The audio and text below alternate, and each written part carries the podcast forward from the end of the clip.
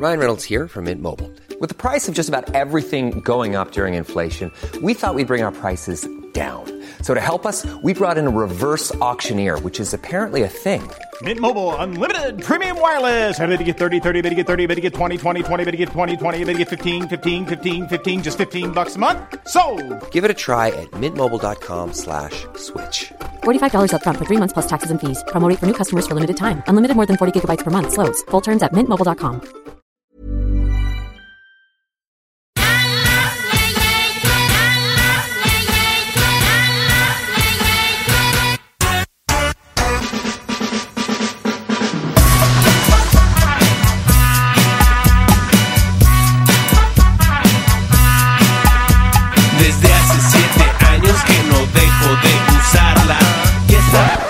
Ah non, attends, ça fait des mois que j'ai le même générique, je vais changer quand même. En plus, là, ça fait un mois que je glande. J'ai pas balancé d'épisode, il me faut un truc cool. Genre série des années 80 sur la 5. Attends, je vais essayer ça.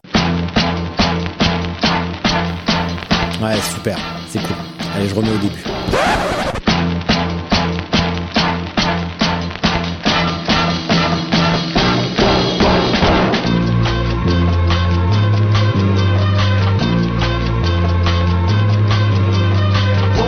Le podcast des cyclistes aventuriers, épisode 114, ici Richard Delhomme. Je suis de retour après mon périple avec Stéphane Brognard sur son projet Galia 480. Un débrief est d'ailleurs prévu pour la semaine prochaine, vous saurez tout sur cette aventure hors du commun. Et puisque cette aventure était hors du commun, j'ai visiblement un petit peu de mal à revenir à ma routine hebdomadaire. Je ne suis donc pas en mesure de vous présenter le troisième volet de la trilogie Matériel et équipement avec Sébastien Morin, et c'est bien dommage car nous allions vous révéler la vérité sur le monoplateau et le double plateau. À la place, je recycle l'épisode 35 avec l'incroyable Alex Bourgeonnier qui raconte ses déboires sur la Transcontinental Race et notamment comment arriver à la deuxième place avec les sous-vêtements d'un autre. Alex a réellement un talent de narrateur et nous embarque dans ses aventures comme si on y était. Les 25, 26 et 27 juin prochains, je serai à Nature is Bike à Angers, le premier festival gravel et bikepacking en France, avec de nombreuses épreuves et randonnées, mais également un salon avec de très belles marques présentes, des conférences. Je serai dans l'espace média prêt à vous rencontrer. Et le vendredi 25, je serai au départ de la Gold, 300 km de gravel entre Arromanches et Angers. Le site de l'événement et toutes les informations utiles sont dans la description de l'épisode, mais également dans la newsletter, elle aussi dans la description. À noter également que je me lance dans la vidéo et le test de matériel grandeur nature. Et je débute avec le test du fameux Niner MCR9, le premier gravel bike tout suspendu. Le lien est devinez où. Et sans plus attendre, Alex Bourgeonnier.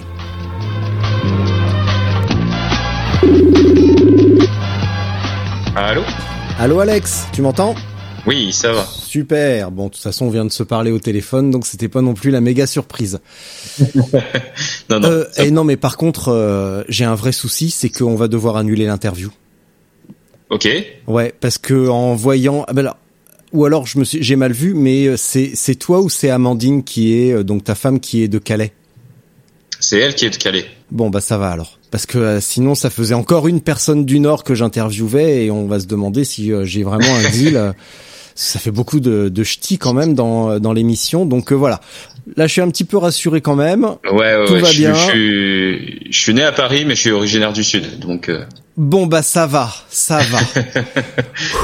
ça va, un peu de diversité géographique, ça fait pas de mal parce que finalement on va finir par croire que le bikepacking, le gravel et tous ces trucs là, c'est que dans le nord. Euh, Ah, mais il y a peut-être un truc. Hein. Au final, beaucoup de courses partent du Nord. Si on prend la French Divide, si on prend la, le- Ouais. la transcontinentale qui a été longtemps euh, sur la Belgique, il y a peut-être un truc du Nord. Hein. C'est, Ouais, je pense. Ça doit venir des frites. C'est peut-être ça. Ouais, ouais, ouais. Je vois pas d'autres, euh, je vois pas d'autres explications. Pour Bon. tenir, il faut bien en manger. Et il faut ça, il faut bien ça effectivement. Bon, bah en tout cas, Alex, je suis hyper content de t'avoir euh, par Messenger, j'allais dire au téléphone, mais non. Et Mhm. en fait, il y a tellement de trucs à raconter sur toi que bah, je sais pas par où commencer. Et vu que ce matin tu t'es inscrit sur Spotzle et que ton nom d'utilisateur c'est Alex et Amandine, et ben on va commencer par parler d'amour. Ouais. Et puis voilà, on va commencer. Le vélo, comparé à l'amour, le vélo c'est complètement nul, donc on va commencer par ça. Euh, donc t'es avec Amandine, c'est ça? C'est ça. Alors elle est pas, elle est pas là ce matin, mais euh, Non. ouais, je suis avec elle. Non, non, non, ouais, ouais. euh, Il me semble qu'il y a une histoire un peu particulière avec Amandine, c'est pas ça? Oh bah l'histoire, euh, ouais, c'est un. Une belle histoire en tout cas. C'est une belle histoire. En fait, c'est c'est tout simplement une histoire d'amour euh, qui me ramène au vélo en fait. C'est une histoire d'amour qui me ramène au vélo. Alors pour autant que que ça que le vélo m'éloigne d'Amandine parce qu'Amandine n'est pas pratiquante euh, du vélo. Mais j'ai envie de dire que euh, elle est un peu l'inspiration euh, l'inspiration de mes de mes périples. Euh, donc en fait, euh, Amandine, elle vient de Calais. On s'est rencontrés sur euh, sur la, sur la Haute-Savoie, du côté de Faverges. On habitait euh, à l'époque l'un l'autre.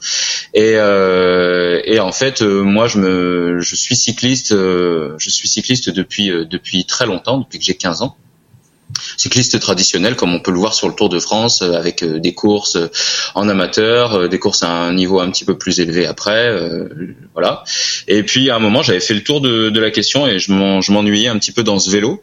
Et, euh, et puis j'ai rencontré Amandine et, euh, et en rencontrant Amandine, bah, c'est devenu une histoire passionnelle entre entre elle et moi.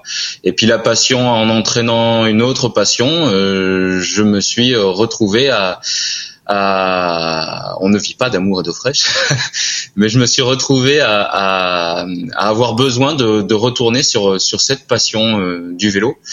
Et, euh, c'est comme ça que, je me suis euh, lancé dans des périples dans des périples à vélo. Voilà, voilà comment a démarré euh, notre histoire euh, notre histoire euh, à la fois euh, d'amour et, euh, et mon histoire d'amour avec le vélo et, et l'ultra distance. Alors, je suis désolé, mais je ne comprends pas, je ne vois pas le rapport. Qu'est-ce qui t'a poussé de... Alors, je suis désolé, je vais être euh, Ah oui, oui. trivial le temps d'un instant. Mhm. Qu'est-ce qui t'a passé Qu'est-ce qui euh, t'a poussé à retourner sur ton vélo alors que t'aurais très bien pu, pu passer ton temps à rester sur Amandine? Quelle trivialité en effet.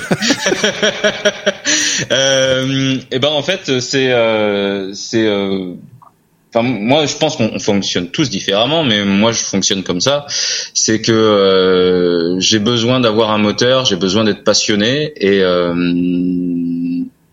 et disons que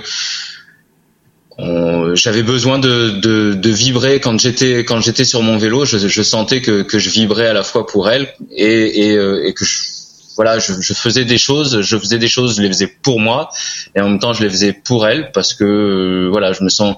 On est on est quand on est sur le vélo, on est euh, à un moment on devient très fatigué et euh, et on est à fleur de peau de tout et euh, je me sentais d'autant plus amoureux quand j'étais sur le vélo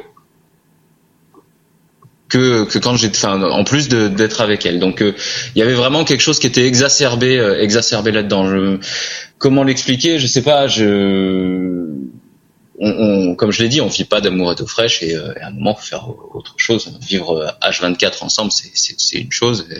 À un moment, on, on, c'est pas qu'on se lasse un peu, mais c'est que on a besoin de d'échappatoire, d'évasion. Et c'est un petit peu ce que j'ai, c'est un petit peu ce que j'avais moi, moi dans le vélo. Je suis parti, euh, je suis parti faire un trip. euh, mon premier voyage euh, véritable à vélo en, en Égypte en, en 2014 et euh, j'ai traversé euh, le désert euh, le désert libyen donc euh, entre euh, la rive euh, la rive ouest du Nil et, et la Libye. Je suis passé par la route des oasis j'ai fait euh, 1400 km et je me suis retrouvé bien seul pendant ce, ce voyage où entre chaque oasis il pouvait y avoir entre entre 250 et 400 kilomètres euh, à traverser sans âme qui vive sans rien du tout. Et là et là tout ça ça exacerbe ça exacerbe les sentiments moi j'étais au on était au tout début de notre notre relation ça faisait deux trois ans qu'on était ensemble avec Amandine et euh, et là euh, bah voilà on, on se rend compte du besoin du besoin de l'autre du du bien-être que l'on a avec l'autre et euh, ça pousse à, à se dépasser. Alors quel dépassement j'ai eu sur ce, ce genre de, de périple-là. Faut savoir qu'à l'époque, j'avais jamais dépassé les, les 150 à 200 kilomètres. Et un jour, je me suis retrouvé donc pendant ce périple avec une distance entre deux oasis de euh, 320 ou 330 kilomètres. Et puis bon, euh, moi je, je m'étais, j'étais parti. Alors j'étais avec mes grosses sacoches euh, en cavalière sur le côté que Vincent m'avait prêté d'ailleurs. Et euh, avec 10 litres d'eau parce que je traversais le désert, etc. Donc j'étais bien lourd avec un vieux vélo pour pas attiser la, les envies. Et puis euh, et puis je me suis je m'apprêtais pour cette euh, pour cette étape-là à, faire un à faire une eh ben une nuit en bivouac dans le désert avec ma tente, etc. Et, euh, et puis je suis parti et j'ai dit bon bah là euh, Amandine euh, on n'aura pas de nouvelles parce que je traverse le désert on n'aura pas de nouvelles pendant pendant au moins 48 heures. Et puis ce jour-là euh, je sais pas poussé alors poussé par les éléments hein, il y avait j'avais un bon vent de dos. Je me suis retrouvé en fait à faire euh, à faire toute l'étape les 320 km avec euh, mes 10 litres d'eau avec euh, mon vélo chargé qui devait peser 40 kilos le vélo c'était assez assez surprenant. Et je me suis retrouvé à faire les 320 km du coup d'une seule traite dans la journée. Et du coup le soir même, euh, bah, je la recontacte depuis un hôtel, euh, euh, depuis depuis cette fameuse oasis. Et, euh, et là, elle était complètement surprise euh, de, de m'entendre et euh, de me dire mais ouais, mais t'as as fait fait autant de kilomètres, c'est pas possible quoi. Je m'apprêtais, je pensais ne pas avoir de nouvelles de toi et tout. Et, euh, et au final voilà. Donc en fait, ça a été l'un- l'une des premières choses qui ont fait qu'elle m'a poussé d'une certaine façon à, à me dépasser et il y avait y avait de la passion là-dedans.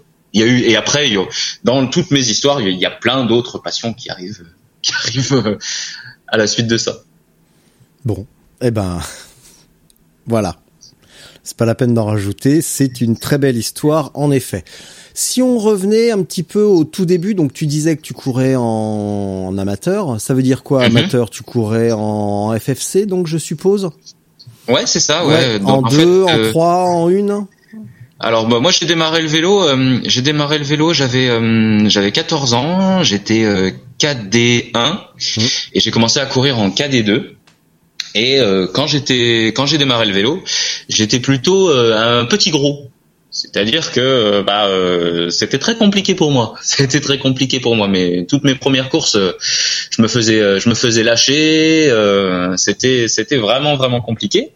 Et puis et puis de fil en aiguille, je me suis accroché. Je me retrouvais derrière le peloton à, à- en chasse patate, à, m'accrocher à m'accrocher. Puis d'un jour du jour au lendemain, je me suis accroché au peloton et puis euh, bah comme euh, j'avais passé ma toute mon expérience, ma petite expérience à l'époque euh, de vélo à faire du chasse-patate derrière les pelotons, et bah plutôt que de faire du chasse-patate derrière les pelotons, bah j'ai fait du je me suis échappé et puis je me suis retrouvé devant. Et, euh, et puis bah du coup j'ai j'ai fini quatrième de cette de cette course là après avoir fait une dizaine de courses à me faire lâcher. Et après de fil en aiguille bah, j'ai couru en junior etc. J'ai gagné j'ai commencé à gagner quelques courses. En, à l'époque, c'était régional, puis je suis monté en national, puis euh, ensuite c'est passé en troisième, deuxième, et je suis monté jusqu'en première catégorie. J'ai fait les championnats de France Espoir euh, en 2004. J'ai euh, eu des sélections régionales sur toutes les manches du Challenge national euh, quand j'étais plus jeune. Et puis euh, j'ai fait des courses à, à l'étranger, en Italie, etc. Donc j'avais un j'avais un bon petit niveau euh, en- jusqu'en première catégorie. D'accord. Donc un bon moteur, on va dire. Malgré que tu Voilà. sois un petit gros, mais bon. Euh, Voilà. Disons euh, qu'il a fallu travailler pour l'avoir le moteur. Ouais, et puis euh, et se faire larguer sur les dix premières courses quand t'es cadet, c'est pas une question de capacité physique, ça veut surtout dire que tu savais pas courir et que Ouais, tu savais que, aussi, que oui. tu savais pas te positionner dans un peloton.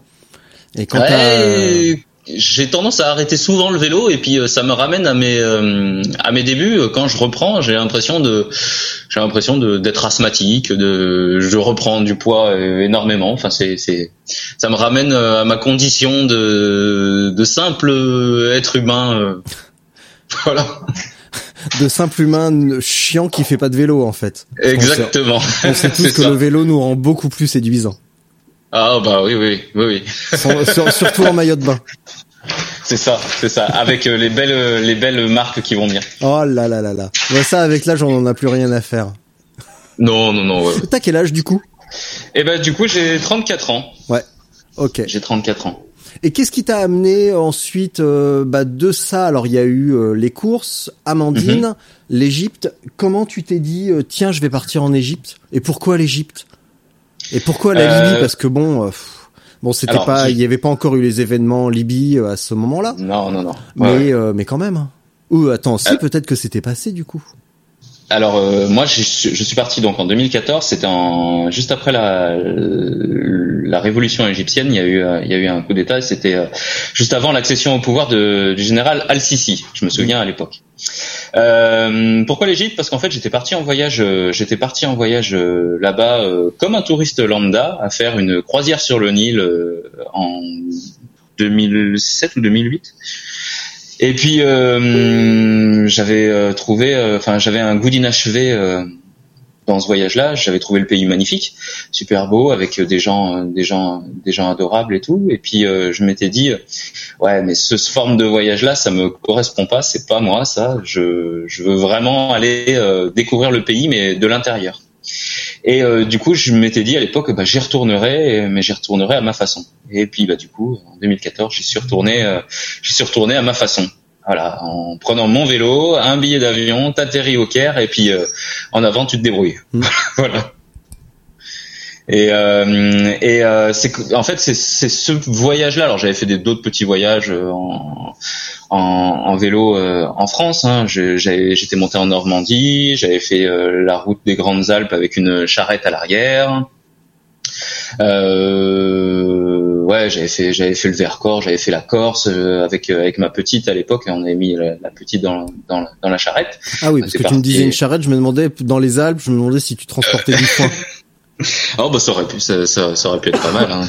Ça aurait lui ouais, lié l'utile à l'agréable. Oui. Euh, non, bah ouais, j'ai, j'ai- on a, j'avais fait un voyage avec euh, avec ma fille euh, en Corse euh, sur la côte ouest. Et, euh, et euh, c'est comme ça que que j'ai commencé euh, à trouver en fait du plaisir à, à à faire du vélo autrement. Donc euh, voilà, c'est comme ça que j'ai, j'ai découvert ça. Ça veut dire quoi le vélo autrement? Ça veut dire que tu ne trouvais plus ton compte dans les courses euh, sur route? Ouais, en fait, tourner en rond, tu tournes en rond euh, une fois, tu tournes en rond deux fois, ça, de- ça devient très vite lassant. Alors, Mm. c'est lassant, mais en même temps, euh, il y a une adrénaline de se de se retrouver au départ, de remettre un dossard, de ça me plaît. Je- J'ai cet esprit, euh, j'ai cet esprit compétition, j'ai cet esprit, cet esprit-là. Mais euh, mais comment dire, ouais, on on a vite fait le tour. euh, Je, suis, je me suis rendu compte. Alors c'est l'expérience qui, qui a fait ça euh, et en analysant un peu le, en prenant un, peu de recul sur euh, sur les compétitions que j'ai pu faire, je me suis rendu compte que hum, j'ai le plaisir de prendre part à une compétition. Je suis performant sur une compétition, mais je pense pas avoir l'âme compétiteur. Euh, c'est assez paradoxal hein, quand on sait ce que j'ai fait sur euh, sur les différentes transcontinentales et autres. Éventuellement on y reviendra, mais mais euh, c'est pas mon moteur. La gagne, euh, ça me tient pas. Donc euh, en fait, il faut que je il faut que je re- je trouve et j'ai trouvé et je l'ai compris euh, la raison pour laquelle je fais ça. Je me retrouve plus facilement dans la découverte, dans l'échange, dans le partage, dans euh, dans un dépassement personnel et, et pas euh, et pas euh, de compétition euh, d'adversité. Voilà.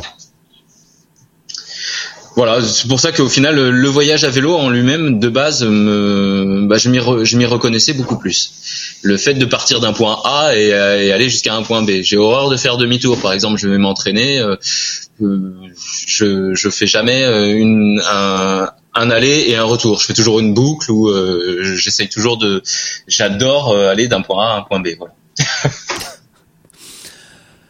Qu'est-ce qui t'a mené à la transcontinentale? Vincent, Ah, encore lui. C'est Vincent. Euh, Alors, lui aussi, il euh, va en fait, falloir que je lui emmène des chocolats parce que.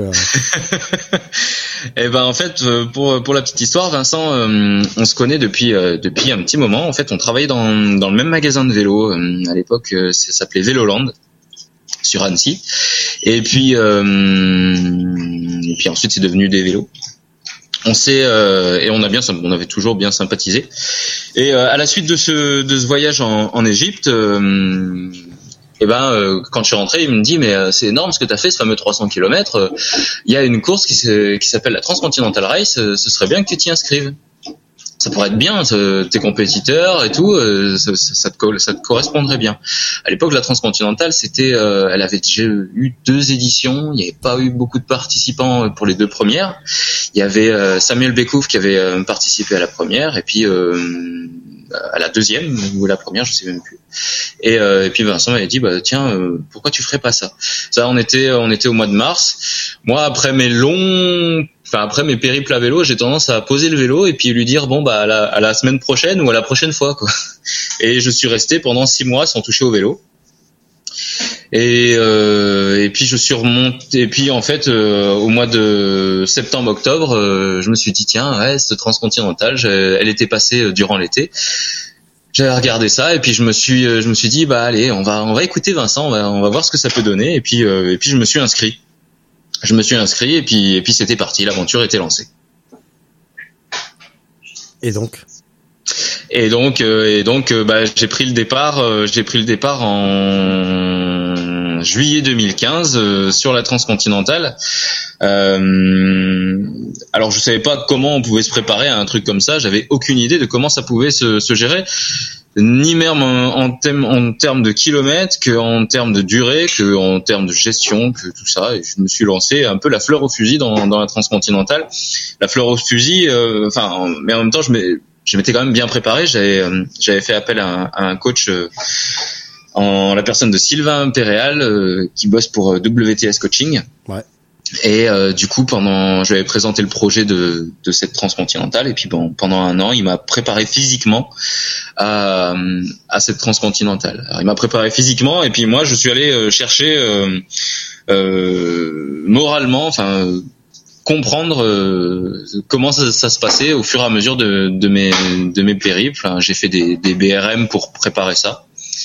Alors, on attaque par un BRM 200, tu fais BRM 200. Alors comme j'ai une capacité à rouler euh, à rouler fort, bah tu fais un BRM 200 à 31 km/h de moyenne, mais t'arrives, t'es rincé, tu te dis oh punaise, il va falloir en faire plus encore. Et puis euh, et puis de 200, tu passes à 300, et puis de 300, t'enchaînes un week-end où tu fais 600, euh, et puis d'un coup tu fais 800, et puis à chaque fois tu te prends des claques parce que j'avais tellement la capacité à rouler fort que bah, pour moi bah, c'était ça me paraissait normal de rouler euh, de descendre dans le sud à 35 km/h pendant 500 km sauf qu'au 501e kilomètre euh, tu te prends le la rouste de ta vie tu tournes à gauche tu te prends un vent de face et puis là c'est game over. Tu te retrouves à 20 km/h sur le plat et encore. Et tu te dis mais c'est pas possible faut que je remonte jusqu'à la maison. Et, euh, toutes les tous les petit challenge que je m'étais fixé avant de, de participer à cette, à cette transcontinentale, mes longs week-ends. Euh, je rentrais mais complètement rincé, rincé de chez rincé, euh, au point de même pas pouvoir rentrer à la maison. Je rentrais en train, c'est pour dire.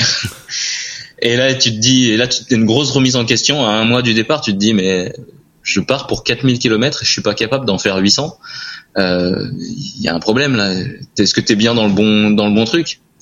Et du coup, euh, du coup, c'est des remises en question. C'est euh, ok, t'es prêt parce que tu es quand même capable de tenir 500 euh, bornes à 35 km/h, donc c'est que physiquement t'es prêt. Est-ce que mentalement t'es prêt? Oui, tu l'es parce que, enfin, t'as déjà prouvé que que que t'étais capable de, repousser de repousser tes limites. Sauf qu'il y a des trucs à comprendre. Donc en fait, bah, il a fallu que que je comprenne qu'il fallait que je lève le pied encore plus que ce que je pensais le faire et, euh, et après, c'est de l'autogestion. C'est euh, voilà, tu pars, tu pars avec euh, avec euh, avec des, des, choses que tu comprends au fur et à mesure. Voilà. Que moi, le... après, on revient à parler de la transcontinentale, mais c'est vrai que euh, c'est ça a été mon, ça a été un petit peu mon moi ma, grosse découverte. Donc bah là, on arrive sur le départ de la transcontinentale. je sais plus quelle, quelle date c'était. C'était vers le 25 juillet, un truc comme ça. Et euh, et puis là, euh, bon, on a tous un tracker. Euh, je rencontre, on a le briefing. Je rencontre Mike Hall. Je parle légèrement anglais à l'époque, mais je comprends pas forcément tout. Et puis et puis Mike qui qui avait fait un briefing en anglais, un briefing en en allemand, etc. dit, avait expliqué qu'il allait faire un briefing en français. Et au final, le, briefing en français ne se fait pas. Et puis moi, je reste les yeux écarquillés face à un anglais des mal maîtrisé. Et puis à la fin, il vient me voir et il me fait, euh, c'est bon, you understand everything? Uh, uh, yes? Yes, mais j'avais pas forcément tout compris, mais bon. Ce que j'ai- ce que, ce que j'avais compris, c'est que je partais dans un truc, euh, dans un truc un peu fou. Et puis, euh, et puis au final, les claques que je m'étais pris euh, sur mes, sur mes premiers, sur mes premières, mes premiers périples, euh, bah, euh, font que je passe mes premières 24 heures très prudent. Euh, je pense que la première nuit, euh, je suis aux alentours de la 50e, 60e position. Je regarde le tracker régulièrement. Euh, je me fie à ce que j'avais, euh, ce que j'avais préparé avant, c'est-à-dire que euh, j'avais, euh, j'avais bien préparé ma carte et euh, je me dis bon bah reste sur ton, reste sur ta trace. Les autres vont pas forcément au même endroit que toi, mais bon. Euh, T'as fait ton parcours, euh, c'est que ça doit être pas si mauvais que ça, on verra bien. Et puis je pars et je pars et puis je roule et je roule. Et euh, le soir même, euh, le soir même, bah, au final, je me retrouve en deuxième position euh, à, à rouler avec euh, avec Josh Ibet, qui au final sera le futur vainqueur de, de la transcontinentale. Et, euh, et je me dis, bah, t'es pas si mal que ça. T'as fait, on arrive ensemble dans Dijon, donc depuis Gramont hein, au premier soir. Donc on avait déjà fait une belle, une belle, une belle bambée quoi. Et euh, et puis moi j'avais prévu de m'arrêter tôt parce que pour moi euh, j'avais pas forcément la notion de rouler tard la nuit et puis de rouler toute la nuit. Je suis un gros gros dormeur et euh, je m'étais dit bon bah maintenant il faut que je dorme parce que je suis fatigué donc euh, je vais dormir. Puis je m'arrête dans un hôtel après après Dijon et euh, et puis il, doit être 8h30 un truc comme ça le soir. Donc euh, en plein été euh, c'est pas pas tôt c'est pas tard quoi. Et, euh, et tout le monde continue à rouler. Et puis je dis bon bah moi je repartirai euh, sur les coups de une heure ou deux heures du matin euh, après m'être reposé. Sauf que euh, bah j'ai dormi et j'ai tellement bien dormi que à 3 4 heures du matin euh, je fais oh merde je suis pas reparti et du coup, je repars en trombe et tout. Je fais oh mince, je, première nuit où je dois où je dois rouler, euh, c'est c'est déjà loin et tout. Bon bah allez, je repars, je repars. Et puis je roule, je roule. Et puis euh, il fallait que je recharge mon mon GPS. Et euh, je branche mon GPS et je, et je roule dans direction de Bourg-en-Bresse. Et je me dis mais mince, mais ça charge pas, ça charge pas. Il, se- il se passe quoi? J'avais toujours de la lumière, mais mais ça chargeait pas. Et euh, je m'arrête, je rebidule mon, mon système de, de chargement que je que j'avais fait moi-même, donc avec ma, ma dynamo, etc. Et euh, et je me rends compte qu'en fait, bah, euh, ça chargeait toujours pas. Je sais pas ce qui s'était passé. euh, j'avais pris un un, un e-work pour euh, pour euh, le transformateur. Et je comprenais pas. Et puis je dis mais je suis obligé de continuer quand même. Je suis obligé de continuer. Et puis il y avait rien qui chargeait, rien qui chargeait. Et à un moment, euh, plus de GPS. J'arrive à Bourg-en-Bresse, c'est le petit matin, il fait, il commence à faire jour, et je me dis mais mince, mais j'ai plus de GPS, mais j'ai plus rien. Et puis alors là, euh, comme t'es quand même fatigué, puis t'as quand même fait pas mal de kilomètres, t'as fait une nuit, mais mais comme t'as pas d'expérience, bah pour toi, elle est quand même beaucoup plus courte que d'habitude la nuit, donc euh, voilà. Et euh, arrivé euh, arrivé sur les coups de 6 heures du matin, je m'allonge au bord du au bord d'un d'une salle des fêtes et je suis complètement éreinté, complètement dépité parce que j'ai plus de GPS, j'ai plus rien, j'ai plus de quoi pour charger, j'ai plus de quoi recharger. Je me dis mais comment tu vas faire pour aller jusqu'en Turquie euh, sans GPS, sans rien? C'est pas possible. Et, euh, et, euh, et puis je m'arrête et tout. Puis je reste quoi pendant une demi-heure, trois quarts d'heure à dormir. Je regardais même plus le tracker GPS pour savoir où j'en étais. Pour moi, j'étais loin, c'était fini, la course était finie. Et puis basta. Quoi. Et puis il y a des gens qui arrivent sur le bord de la route, un, couple de, de Amberian en Bugey qui eux suivaient les trackers et qui me voyaient ne, ne voyant ne, plus bouger, ils, se sont dit bah tiens on va aller voir un, aller voir un participant de la transcontinentale. Et puis ils me font euh, Alex. Puis moi je lève la tête comme ça. euh, je fais oui oui c'est moi. Et puis euh, ils me disent bah ouais, on a, on- ils m'expliquent qu'ils sont de Amberian en Bugey etc. Et puis euh, bah, je leur je leur explique que moi me- mes déboires que j'ai plus de que j'ai plus de GPS que j'ai plus rien euh, ça va être compliqué. Et puis ils me regardent, ils me font mais t'es pas t'es, pas mal placé, il y a pas de solution pour ton GPS, etc. et tout. Puis je regarde, en effet, j'étais pas mal placé, j'étais, j'étais toujours dans, les, dans le top 10, malgré, malgré mes arrêts euh, longs. Euh, et puis je fais ouais mais c'est vrai euh, au final et puis il y a des gens qui suivent et puis et puis ceci et puis cela et puis je me et puis moi j'avais pris le j'avais pris l'option de, de faire des reconnaissances euh, au moins jusqu'à jusqu'à la jusqu'au deuxième checkpoint euh, dans mes périples passés donc j'étais allé jusqu'au jusqu'à la Strada de la Siete Donc je connaissais le parcours par cœur euh, pour pour y aller depuis depuis depuis euh, le sud de, de, de Bourg-en-Bresse. Et tout d'un coup, ça me remotive et je me dis mais non, mais tu peux pas abandonner là, tu vas trouver une solution. euh, voilà, tu connais la route jusqu'à jusqu'à jusqu'à l'Italie, euh, tu y a pas de souci. Et puis euh, avant de partir, j'avais pris, je m'étais dit au cas où, j'avais pris le parti aussi de, de noter toutes les villes euh, que je traversais euh, sur un bout de papier. Donc euh, il y avait, euh, je m'étais fait un parcours, une sorte de roadbook, mais euh, avec juste le nom des villes et puis les et puis les routes principales sur sur des bouts de papier que j'avais que j'avais plastifiés. Donc je me dis au pire, voilà, t'as as le nom, t'as le nom des villes. Et du coup, je repars, euh, je repars motivé et je me, je me dis allez, tu, tu verras bien, on continue. Et puis au final, je roule, je roule à l'aveugle, sans GPS, jusqu'à, jusqu'au, jusqu'au premier checkpoint qui était au Mont Ventoux.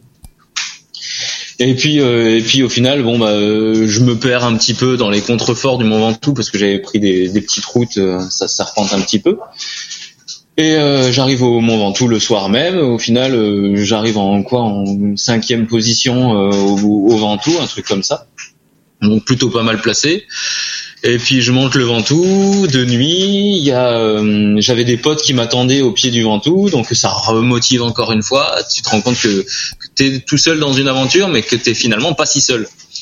Et, euh, et puis je roule, je monte le Ventoux donc du coup de nuit, j'arrive au sommet, Michael euh, qui était là pour euh, pour euh, pour pour attendre les les, les différents participants, il me fait une petite interview au sommet dans son dans son van et tout. Et puis et puis je me rends compte qu'en fait bah j'ai j'avais intégré ce qu'était l'aventure quoi, même si je maîtrisais maîtrisais pas forcément tous les éléments. J'avais compris dans quoi j'étais et puis euh, au final bah, j'avais passé j'avais passé le fameux cap que j'avais pas réussi à franchir euh, durant mes, mes, mes, mes différents tests. J'avais passé 48 heures à faire euh, à enchaîner du vélo, 400, 500, j'avais passé les 1000 kilomètres et là tu te dis bah ouais finalement ça se fait quoi, ça se fait et puis, euh, puis de fil en aiguille euh, l'aventure s'est s'est continuée comme ça. J'ai jamais trouvé de solution pour euh, pour mon GPS. donc euh, donc euh, au final euh, je m'arrêtais régulièrement soit sur les checkpoints ou soit dans des restaurants où je rechargeais brièvement mon GPS pour prendre 20 30% et au final j'allumais mon GPS dans les traversées de ville qui étaient compliquées parce que autant il y a des panneaux à chaque sortie de ville qui t'indiquent la ville d'après que quand tu traverses une ville c'est compliqué de savoir où tu où tu vas. Donc euh, donc au final j'ai fait voilà j'ai fait avec mes bouts de papier euh, plastifiés euh, et euh, j'ai continué comme ça. Voilà. Ça, ça, ça, c'est c'est un, une- un des éléments de, de mon aventure euh, sur la transcontinentale. Dis-moi, Alex, est-ce que, tu- est-ce que tu, à tout hasard, est-ce que tu oserais te moquer de moi? Oh, euh, je peux oui mais mais enfin c'est pas moi c'est pas dans mon Non, dans je veux ma dire, nature. je veux dire, là, tu viens de me raconter ta première euh, TCR. Est-ce que Mhm. tu te fous de moi? Est-ce que tu te fous de nous, franchement? Parce que je vais la faire courte. Le Mhm. gars nous dit, je me suis pointé à la TCR, la fleur au fusil. Mais depuis 20 minutes que tu parles, on découvre Mhm. que tu t'es préparé comme un bâtard que tu avais repéré, tu avais fait des repérages, que tu avais le nom des villes sur un petit papier plastifié alerte Mhm. maniaque. Mhm. Non, tu te fous de nous là, parce que c'est la vérité T'avais quand même bien préparé ta petite affaire quand même, ou alors tu t'en rends pas compte. j'avais pré... en fait euh, j'avais pallié je m'étais dit si mon GPS plante qu'est-ce que je fais? Donc j'avais pallié le fait que mon GPS plante j'avais pas pallié le fait que je... que ça viendrait de de mon système de rechargement en fait au final je, je saurais que c'est le plus tard en démontant que c'est le e-work qui avait qui avait la bobine qui avait pété et puis je en me po- posant un peu sur le matériel, je me suis rendu compte que c'est- j'étais pas un élément, enfin que j'étais pas le seul à avoir eu ce problème-là. Euh, Ouais. Les e-work ont planté sur sur plein de sur plein de plein de personnes. Donc je saurais que c'est ça. Mais je, je m'étais dit voilà au cas où, bah euh, au moins on prépare ça, tu sauras euh, au moins le nom des villes. euh, voilà donc j'a- j'avais préparé mon truc comme ça. Voilà. Et au final, sur cette épreuve, t'as fini, sur cette édition, tu as terminé à quelle place? Donc j'ai fini euh, j'ai fini en deuxième position. Ouais. de, de cette transcontinentale. Après, euh, après euh, plein de péripéties parce que j'en ai, j'en ai eu d'autres. j'en ai eu d'autres. Eh bien, raconte, raconte. euh, on attend, nous n'attendons que ça. Euh, sur cette transcontinentale, alors bah euh, j'ai eu, euh, j'ai eu les fesses en sang. euh, mais en sang, euh, en sang euh, à ne pas pouvoir m'asseoir. J'ai fait, j'ai traversé, j'ai traversé l'Italie en danseuse, une grosse partie de l'Italie en danseuse entre entre Turin et et Vérone, toute l'étape, je l'ai faite en, danseuse. Alors comme pour tenir en danseuse en statique sur les jambes, bah, c'est compliqué. Je mettais tout à droite au niveau du braquet et puis pédaler euh, les mains en bas du guidon et puis tu voilà ça a été l'une des l'une des journées les les pires de toute mon existence vélo je je pouvais plus m'asseoir c'était horrible mais euh, quand je retire le le cuissard le soir euh, où je m'étais une nouvelle fois arrêté très tôt sur les coups de 8 heures sur les coups de 8 heures. Je retire le cuissard, je le décolle carrément des fesses. Hmm. Euh, du coup, euh, du coup, euh, là, je me dis, oula, ça va être compliqué. Donc, euh, j'avais pris, à l'époque, j'avais utilisé de la, crème cuissard à sauce. J'avais badigeonné de, de crème de cuissard à sauce et puis j'avais passé la nuit les fesses à l'air dans la chambre d'hôtel en espérant que ça croûte un petit peu et etc. Et puis le lendemain, je suis reparti. Tu te rappuies un petit peu fort. C'est dur, euh, c'est difficile les, les, premiers kilomètres. Et puis, euh, puis t'appuies un petit peu plus fort sur la selle. Donc, euh, bah, au final, ça, ça endort un petit peu, un petit peu les l'assise. Et puis au final derrière ça, j'ai fait une journée de dingue. J'ai fait une journée de dingue euh, parce que euh, Ultan Coil euh, qui me qui me suivait de, de très très près, eh ben s'est retrouvé très très loin. J'ai fait une journée où j'ai fait un peu plus de 450 km jusqu'en jusqu'en Slovénie même jusqu'à la frontière de la Croatie. Et puis euh, et puis ce soir-là, j'ai dormi euh, j'ai dormi sous un porche de balcon, alors sous un ouais sous un balcon qui dépassait, je me suis mis sous le balcon euh, d'un immeuble.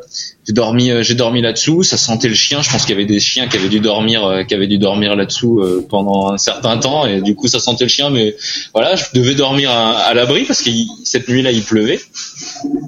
Et puis le lendemain matin, je suis reparti complètement défait d'une nuit où tu dors mal parce que comme j'avais pas d'expérience, bah, j'étais parti euh, sans matelas, sans rien. J'étais juste parti avec un, un sursac de couchage, même pas le sac de couchage, juste le sursac de couchage. Je m'étais dit bon, je vois. Ce qui se passe, c'est que quand j'étais arrivé au départ de la, transcontinentale, j'avais vu tout le monde euh, peu chargé, et puis moi j'étais avec tout mon bardage. Je me dit mais ils sont super light tous. Et moi j'ai tout ça, je peux pas partir avec tout ça, c'est pas possible. Du coup je dis à Amandine, bah, euh, qui était venue avec moi au départ, ah tiens, je te laisse ça, je te laisse ça, je te laisse ça. Et au final, bah, il me restait plus grand chose, donc j'étais parti qu'avec le sursac de couchage. Et du coup, on... bah, j'avais dormi euh, dans mon sursac de couchage sous ce fameux porche d'immeuble. Et euh, puis je repars le lendemain matin sous la pluie euh, et tout, un peu un peu transit froid. Et puis euh, en Slovénie, euh, tout d'un coup, sur les coups de 7, 7, 8 heures du matin, un gars sur le bord de la route sous son parapluie qui me fait Go Alexander, go Alexander, go, go Et là, t'es es complètement transit, tu fais Punaise, mais même là, il y a du monde, t'es pas tout seul, quoi. Et du coup, tu retrouves un, c'est à nouveau de la motivation. C'est une journée où tu vas encore avoir de la motivation de te dire, voilà, je suis pas tout seul, je suis pas tout seul, je roule, je roule. Et puis ce soir-là, bah, j'arrive au, au, checkpoint 3 euh, à Vukovar euh, et, puis là j'avais les pieds euh, les pieds avec des crevasses parce que t'avais roulé j'avais roulé toute la journée il y avait Anna qui était qui était là, il y avait il y avait toute l'organisation qui était là. il y a une photo d'ailleurs qui avait été prise de mes pieds et puis et puis de moi en, en, peignoir dans le dans ce dans ce hall d'hôtel. Et puis bah je vais repartir voilà pour une nuit, pour une pour une nouvelle pour une nouvelle journée le lendemain. Et nouvelle journée le lendemain, nouvelle péripétie. Euh, toujours hein, avec mes, mon GPS qui, qui, était planté, mais ça, ça, ça sera jusqu'au bout. Euh, nouvelle péripétie, je me prends un orage euh, en Bosnie. Je me prends un orage en Bosnie et, euh, et euh, j'étais parti super affûté. Alors grâce, grâce ou à cause de, de mon entraînement avec Sylvain euh, Sylvain Impérial et, euh, et au final j'avais déjà la peau sur les os et je me retrouve à, par 10 degrés à être grelottant. Je me dis mais là je peux pas continuer, c'est pas possible. J'ai trop froid et je m'arrête dans je m'arrête dans un sort de troquet en plein milieu de la Bosnie, en pleine forêt, dans un tout petit village. Et je, je me et dans ce troquet ils, font des, des pitas, des sortes de, de, de, de de souffler à la viande, etc. Et puis je, ils font ça dans un dans un une sorte de cheminée au feu de bois, un truc comme ça. Et puis je reste là, euh, sous le, à côté, euh, à côté de ce truc-là, en train de me réchauffer et tout. Le gars parle, il parle le, le bosniaque ou je sais, ou je sais trop quelle langue. Donc euh, il voit, il voit que j'ai froid et il me laisse rester au, chaud. Et puis moi, j'arrive pas à repartir, j'arrive pas à repartir. J'ai trop froid, j'ai trop froid. Il me file deux trois pitas, je mange en même temps que je me réchauffe, etc. Je reste une heure, deux heures, trois heures. Et au bout d'un moment, euh, il comprend que je suis français. Et puis euh, il y a il y a du monde qui travaille dans ce dans ce troquet là. Et puis euh, ils comprennent que je suis français et puis ils appellent finalement euh, les responsables de de ce troquet. Il y avait des patrons et en fait les patrons étaient français.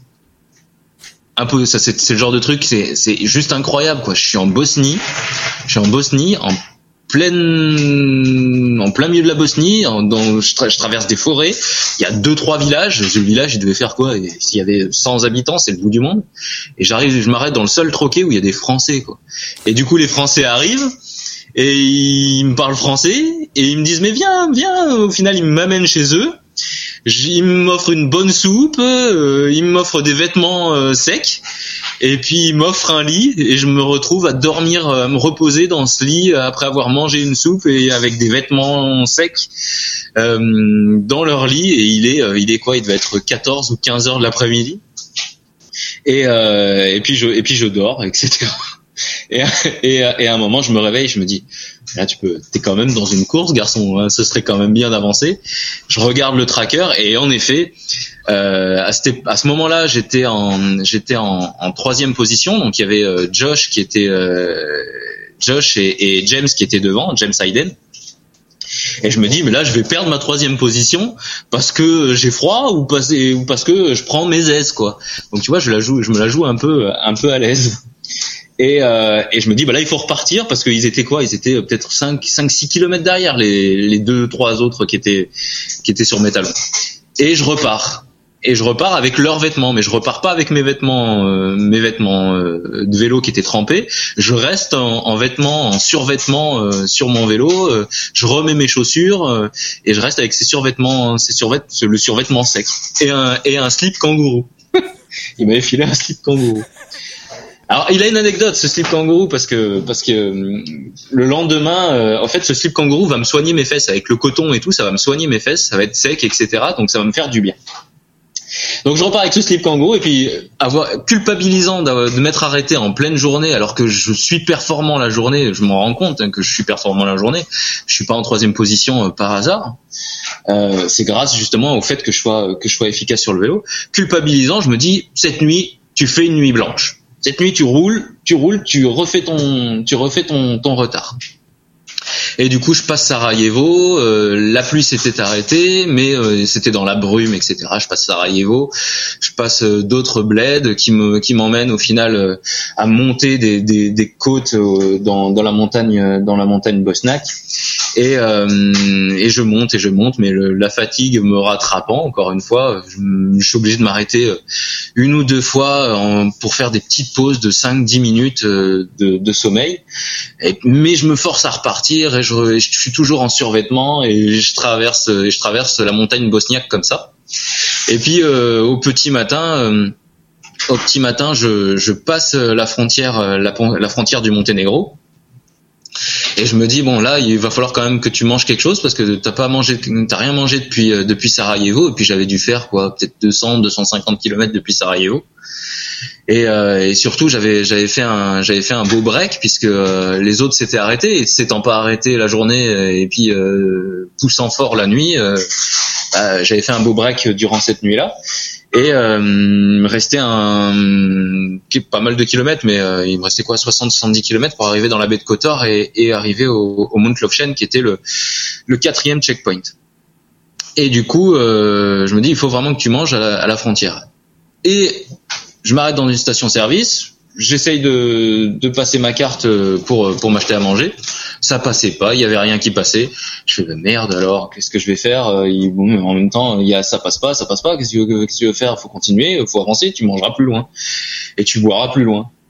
Et puis je pousse et je pousse et je pousse et puis la journée euh, la journée avance et euh, Et euh, un peu plus loin, je passe la frontière et il y a des, hum, il y a un couple qui me, qui m'avait certainement, je me suis pas rendu compte, un couple qui m'avait certainement vu euh, avoir ma carte refusée euh, à, la frontière. Et je m'étais arrêté, enfin euh, au moment de m'acheter à manger, puis je m'étais arrêté pour euh, pour euh, pour me déshabiller parce qu'il commençait à faire chaud. Et puis au final ils m'ont offert ils m'ont offert un bout de sandwich euh, à manger. Voilà sorti de nulle part euh, ils m'ont filé ils m'ont filé un bout de sandwich. Donc au final ça m'a permis de continuer mais euh, je commençais à avoir soif etc donc je roule je roule je roule. Et euh, vers euh, midi une heure j'avais vraiment faim et, et soif. Et je commence à arriver dans la dans la baie de Kotor. Et euh, sur mon parcours j'avais vu un moyen de, de contourner une grosse descente dans dans la baie de Kotor et je descends donc euh, par un par une toute petite route sinueuse et tout mais qui me faisait gagner une bonne quinzaine une vingtaine de kilomètres. Donc je descends je descends mais j'étais plus lucide parce qu'il me, vraiment il me fallait il me fallait il me fallait de l'eau il me fallait manger. Et au final à allez à un kilomètre de la fin de la descente je me suis pris une grosse gamelle euh, dans un virage. Je me suis retrouvé à terre euh, et là euh, je sais pas à moitié déshydraté, euh, commençant à être euh, à perdre en lucidité, je me retrouve à être là sur le bord de la route. Ah mon dieu. les, gens me regardent et tout. Je, pète, à moitié les plombs. Bon, au final, euh, je remonte sur mon vélo, 500 mètres plus loin, il y avait, une supérette, et puis je m'achète à manger, et puis je me retrouve à, à une heure de l'après-midi euh, sur les requinqués sur les bords de, sur les bords de, de la baie de Kotor, le coup de la hanche euh, avec une grosse pizza. Il y avait rien de cassé, c'était juste des pizzas, mais bon, ça, ça piquait quand même. Je me retrouve euh, voilà en sang, à arriver sur le sur le pied de sur le pied de du Mount Lofshen et puis euh, et puis j'attaque le Mount Lofshen. Dans la montée du Mount Lofshen, il y a les il y a les bah, les les médias euh, les médias suiveurs qui qui arrivent et euh, qui me font savoir que euh, je suis en deuxième position. Et là pour moi je fais attends, qu'est-ce qui se passe là? Commencer. Enfin, je- pour- pourquoi je suis en deuxième position? Ok, j'ai poussé la nuit, mais c'est pas possible. Euh, Ils, ils ont, ils avaient une belle avance, hein, tous les deux. Hein. Ils se tiraient la bourre, mais ils avaient euh, facile 300-400 kilomètres devant moi. C'était pas possible que je sois en deuxième position. Et il m'explique qu'en fait, James Hayden euh, souffre du syndrome, euh, d'un syndrome au niveau de, au niveau de la nuque, charm neck ou un truc, un truc dans le genre. Et, euh, et il a le- la nuque qui est, qui est lâchée et, et il est obligé de, de scratcher. Et du coup, je me retrouve en deuxième position suite au scratch de, de James Hayden. Et, euh, et puis euh, donc je m'arrête au sommet, euh, je m'arrête au restaurant, je mange un morceau. Quelqu'un d'assez émotif, donc euh, bon bah tout de suite euh, les larmes aux yeux qui coulent, euh, voilà. euh, et puis euh, et puis je me rends compte que je suis en train de faire quelque chose quoi. C'est ma première transcontinentale, c'est ma première aventure, mais euh, voilà. Il m'arrive toutes les péripéties du monde, mais à chaque péripétie, il y a un truc qui m'arrive de bien et que et du coup ça me pousse à continuer. J'ai plus de GPS, mais j'ai mes bouts de papier. euh, j'ai eu froid, mais j'ai eu des gens qui m'ont qui m'ont qui m'ont qui m'ont au final euh, permis de, de me réchauffer. Euh, j'ai eu faim, mais au final j'ai réussi à avoir à manger. euh, bref, euh, il se passe toujours quelque chose de, de positif. Et du coup, je repars, je repars, je repars, je repars. Et puis euh, ce soir-là, euh, ce soir-là, à nouveau pris par la fatigue, je dois m'arrêter et, et je m'apprête à dormir au bord de la route, à chercher. Il y avait les chiens qui commençaient à, à aboyer aux alentours. Je passe la frontière euh, de l'Albanie. Et euh, et euh, bon, bah, je m'apprête à, à me coucher dans, dans l'herbe.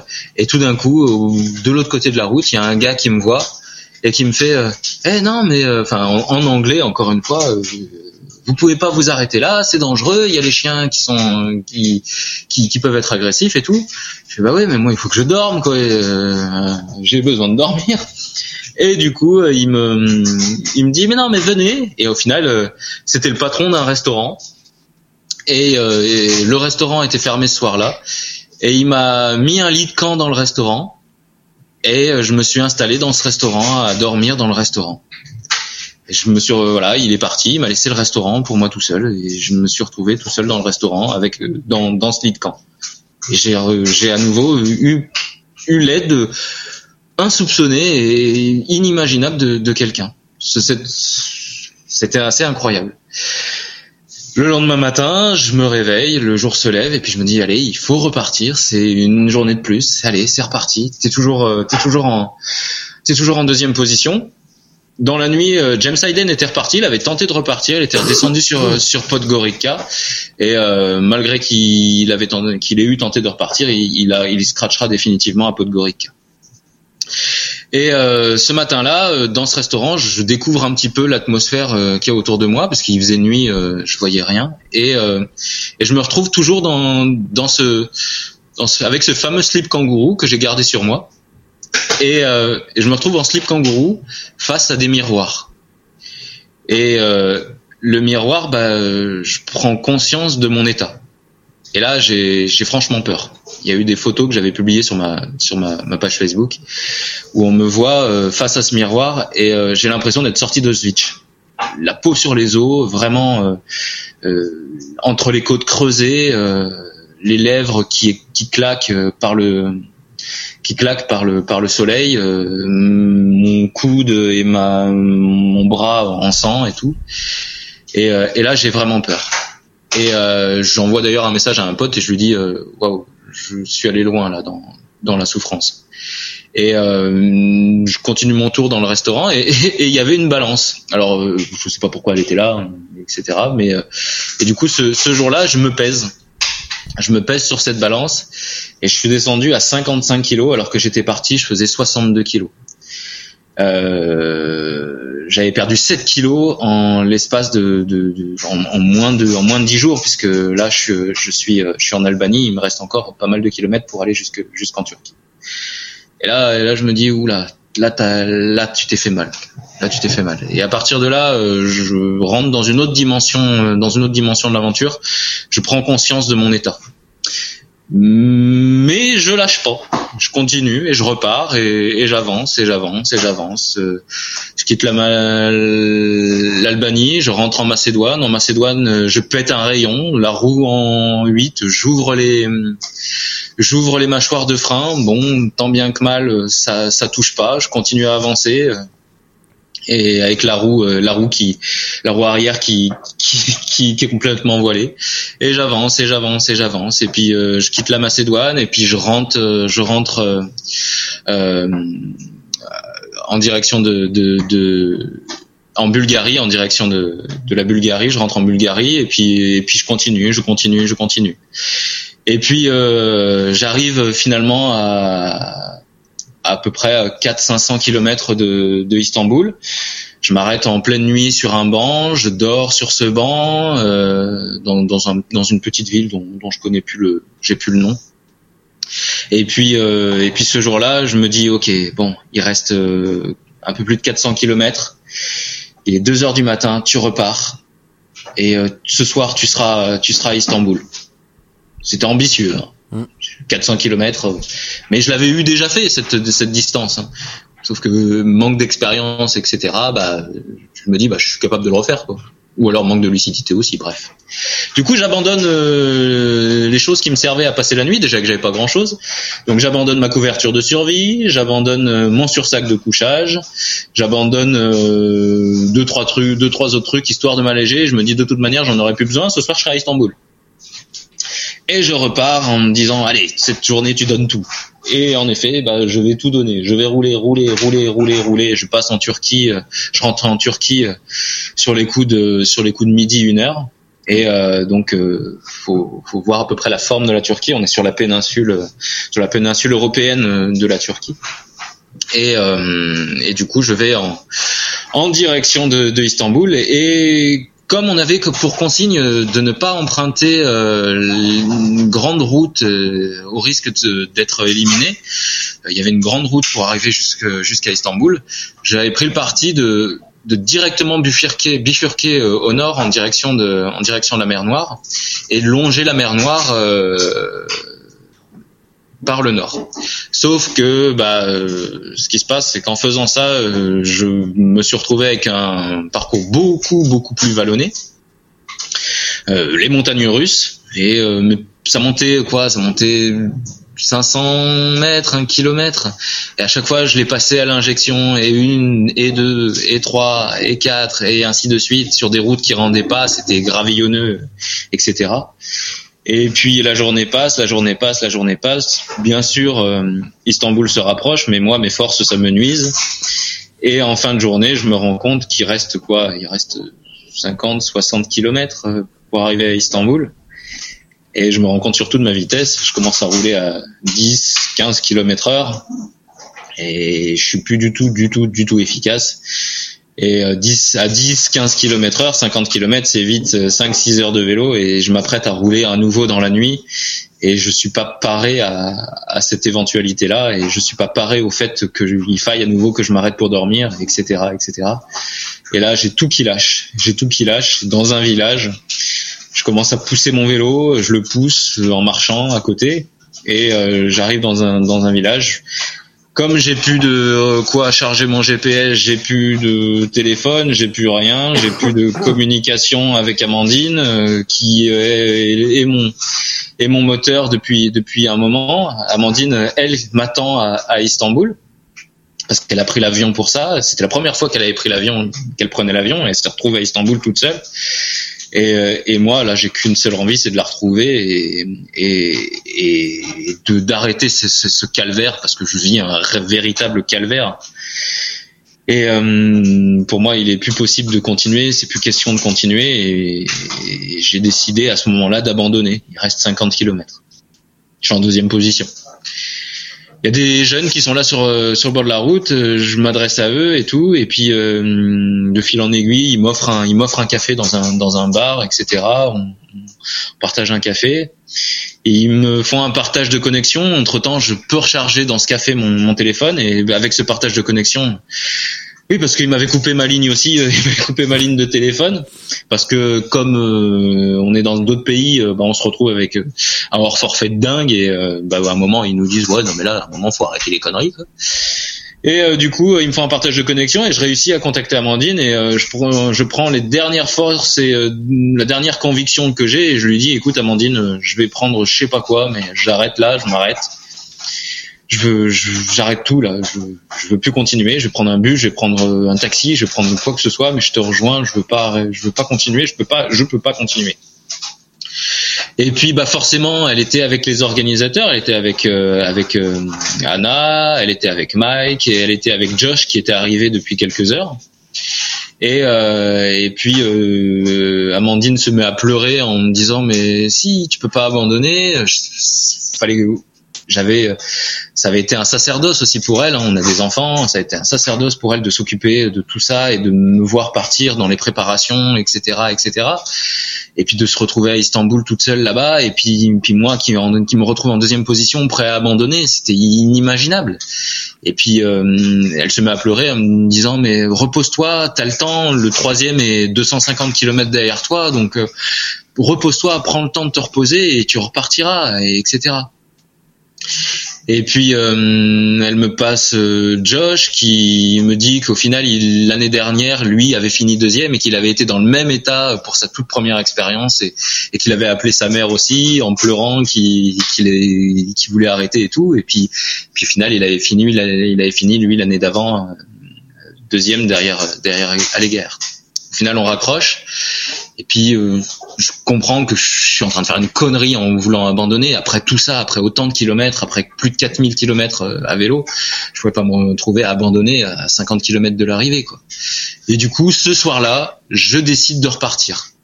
Alors qu'il aurait fallu que je m'arrête pour me reposer, etc. Mais je décide de repartir. Je décide, je me dis, je vais lui faire la surprise d'être euh, à, à Istanbul et d'arriver à Istanbul avant demain matin.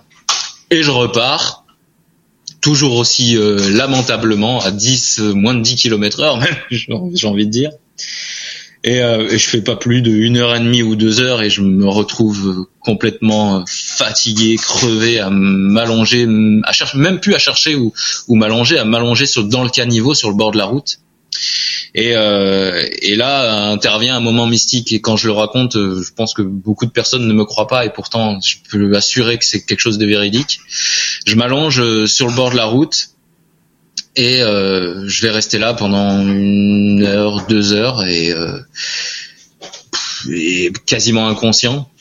Et la lune, à un moment, va se va se va, se dévoiler du des nuages qui, qui qui étaient présents. Et je vais lever la tête et je vais me rendre compte que je suis allongé à côté de deux gros chiens, deux gros chiens de style patou. Et là, euh, je vois qu'ils sont qui sont inoffensifs, qui bougent pas.